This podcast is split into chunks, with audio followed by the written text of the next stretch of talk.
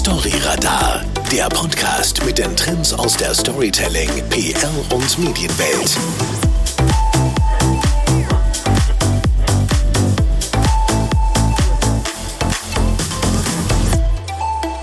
Instagram und Facebook werden beide gerne von Firmen genutzt, um über News aus dem Unternehmen zu erzählen, Werbung zu schalten und mit Kunden und Leads zu interagieren. Doch welches soziale Netzwerk ist für dein Unternehmen besser geeignet?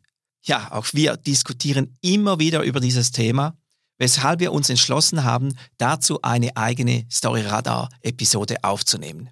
Hallo Larissa. Hi, Ferris.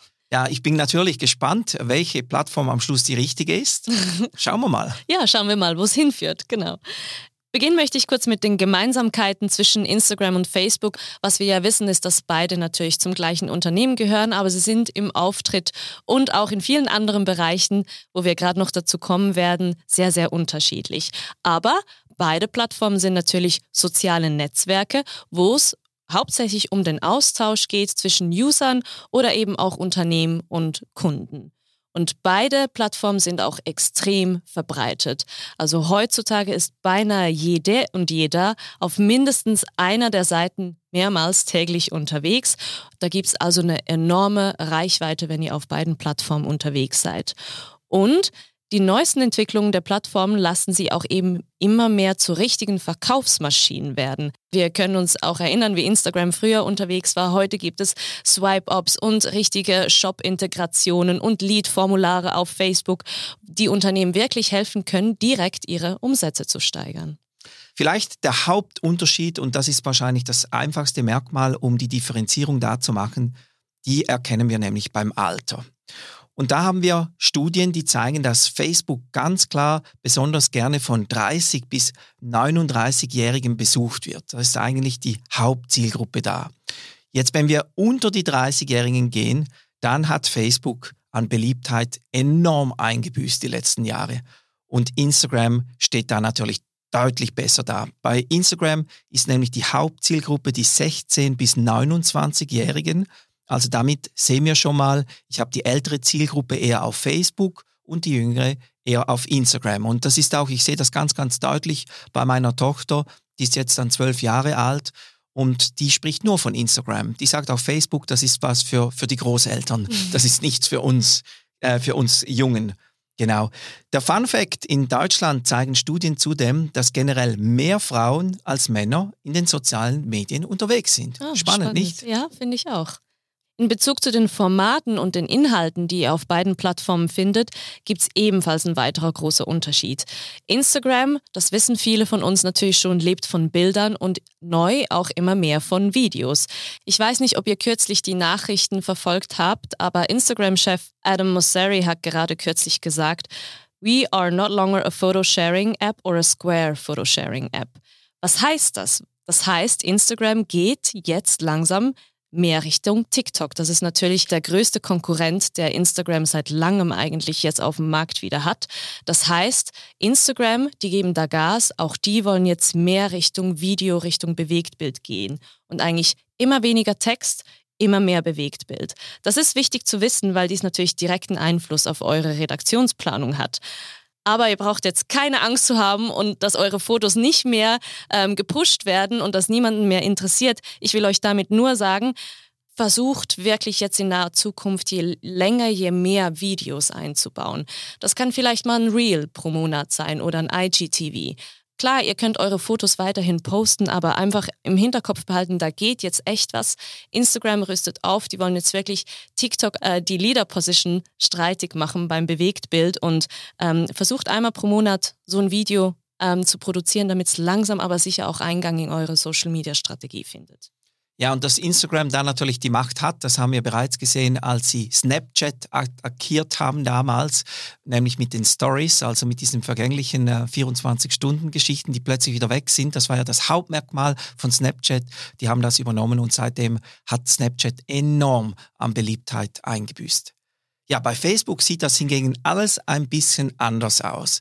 Hier sind nämlich sehr, sehr lange Texte möglich und es können auch Links zu Angeboten, Veranstaltungen oder Artikeln platziert werden. Spannend auch, dass die User können die Beiträge nicht nur etwa kommentieren, sondern sie eben auch in ihrem eigenen Feed teilen, was auf Instagram nur über die Stories-Funktion möglich ist. Genau, und ich glaube, was einem hier am meisten auffällt, ist, dass Instagram wirklich mehr in Richtung dieses schnelle Konsumieren, Unterhalten eigentlich in diese Sparte abdriftet, während Facebook, da geht es wirklich auch um bleibende Inhalte. Da geht es wirklich darum, dass ich Dinge teilen kann, dass wir da gemeinsam an Veranstaltungen teilnehmen können. Ähm, da macht sich jetzt ein ziemlicher Graben auf, finde ich. Was ich auch sehr spannend finde, ist eigentlich der hart umkämpfte Werbemarkt. Werbung, sowohl auf Facebook als auch auf Instagram, ist sehr teuer und der Erfolg, der bleibt auch oftmals aus. Das hat damit zu tun, dass beide Plattformen natürlich extrem wie gesagt, beliebt sind, pro Sekunde wird da so viel neuer Content hochgeladen und ähm, da bleibt für Unternehmen halt nicht mehr viel Platz organisch, weil Facebook und Instagram beide natürlich von realen, natürlichen Personen die Inhalte zuerst pushen. Das heißt, ihr zahlt damit Werbung extrem, extrem viel, weil praktisch jedes Unternehmen eigentlich auf Werbung umstellen muss, um überhaupt gesehen zu werden. Ja, und da hat sich nämlich vor allem eben auch auf Instagram ein spannendes Loophole aufgetan, und zwar nämlich die Vermarktung über Privatpersonen, sprich Influencer.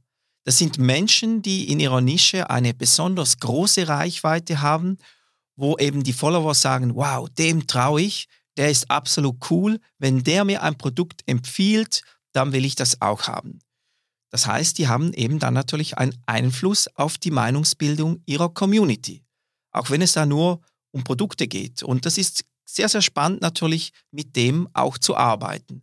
Das heißt, wenn ich jetzt als Unternehmen geschicktes Influencer-Marketing betreibe, dann habe ich damit eine Chance, meine organische Reichweite zu steigern. Wie Influencer-Marketing richtig funktioniert, darüber haben wir gerade in einer kürzlichen Episode von Storyradar gesprochen mit Senza Kamedi, wo sie uns als Feinfood- und Hotel-Influencer verraten hat, auf was man da achten muss und wo da eben die Fallstricke sind und deswegen würde ich sagen, wir verlinken in diesem Episodenbeschrieb auf die vergangene Episode. Machen wir auf jeden Fall. Achtung, was auch sehr wichtig ist, bei Facebook gibt es diese Art von Influencer-Marketing in dem Sinne nicht. Also wenn ihr nicht ein Produkt oder eine Dienstleistung habt, das sich gut über Influencer-Marketing vermarkten lässt, dann überlegt euch, ist vielleicht Facebook eher das Richtige für mich? Denn da gibt es die Facebook-Gruppen und die sind etwas, was extrem unterschätzt wird von vielen Unternehmen, wie reichweitenstark und wie intensiv und vertrauenswürdig diese Gruppen oder diese Communities innerhalb dieser Gruppen eigentlich sind. Also es lohnt sich, wenn ihr wirklich mit ähm, themenspezifischen Seiten oder themenspezifischen Gruppen arbeiten wollt als Unternehmen, in diesen Facebook-Gruppen aktiv zu sein, da zu interagieren, euch zu vernetzen und eben auch richtige Beziehungen aufzubauen.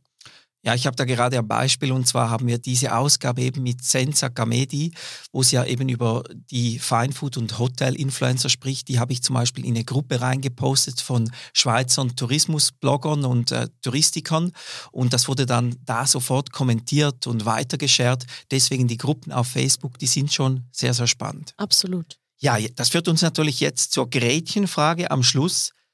Was ist jetzt besser, Instagram oder Facebook? Ich glaube, dazu müsst ihr euch, wie gesagt, die folgenden Fragen stellen. Wie alt ist eigentlich meine Zielgruppe? Ist sie über oder unter 30 Jahren? Das hat dann eben einen Einfluss, ob ich mich für Instagram oder für Facebook entscheide. Dann die zweite Frage. Bin ich kreativ genug, um auf einer Plattform wie Instagram aus der Masse herauszustechen. Weil dazu muss ich wirklich Bilder und Videos produzieren, die qualitativ enorm gut sind und vor allem auch unterhaltsam für eine App, die schnellen Konsum beinhaltet. Das heißt, die Leute geben dem Ganzen nicht viel Zeit. Immer daran denken, Insta, also da geht es um einen Moment. Und ich muss den Konsumenten sofort packen können. Und wenn ich das wirklich kann, ja, dann ist Instagram eine spannende Plattform. Und dann die dritte Frage, habe ich viele Events, Aktionen und Inhalte, die mehr Text und Erklärung benötigen? Also vertreibe ich zum Beispiel Produkte, die enorm erklärungsbedürftig sind oder Dienstleistungen?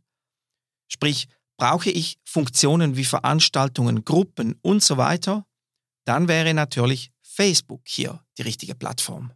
Was wir auf keinen Fall wollen, ist jetzt einfach euch zum einen oder zum anderen Netzwerk äh, überreden, weil auch wenn ihr wie wir auf beiden Plattformen unterwegs seid, dann ist das sicherlich nicht falsch. Aber wir hoffen, dass euch diese Episode ein bisschen Einblick in die Funktionsweisen, die Unterschiede beider Plattformen gegeben hat und dass ihr in eurer Social-Media-Planung und Marketingstrategie künftig noch besser auf verschiedene Kanäle eingehen könnt und euch wirklich hinterfragen könnt, welche Inhalte, welche Energien stecke ich eigentlich auf welche Plattform.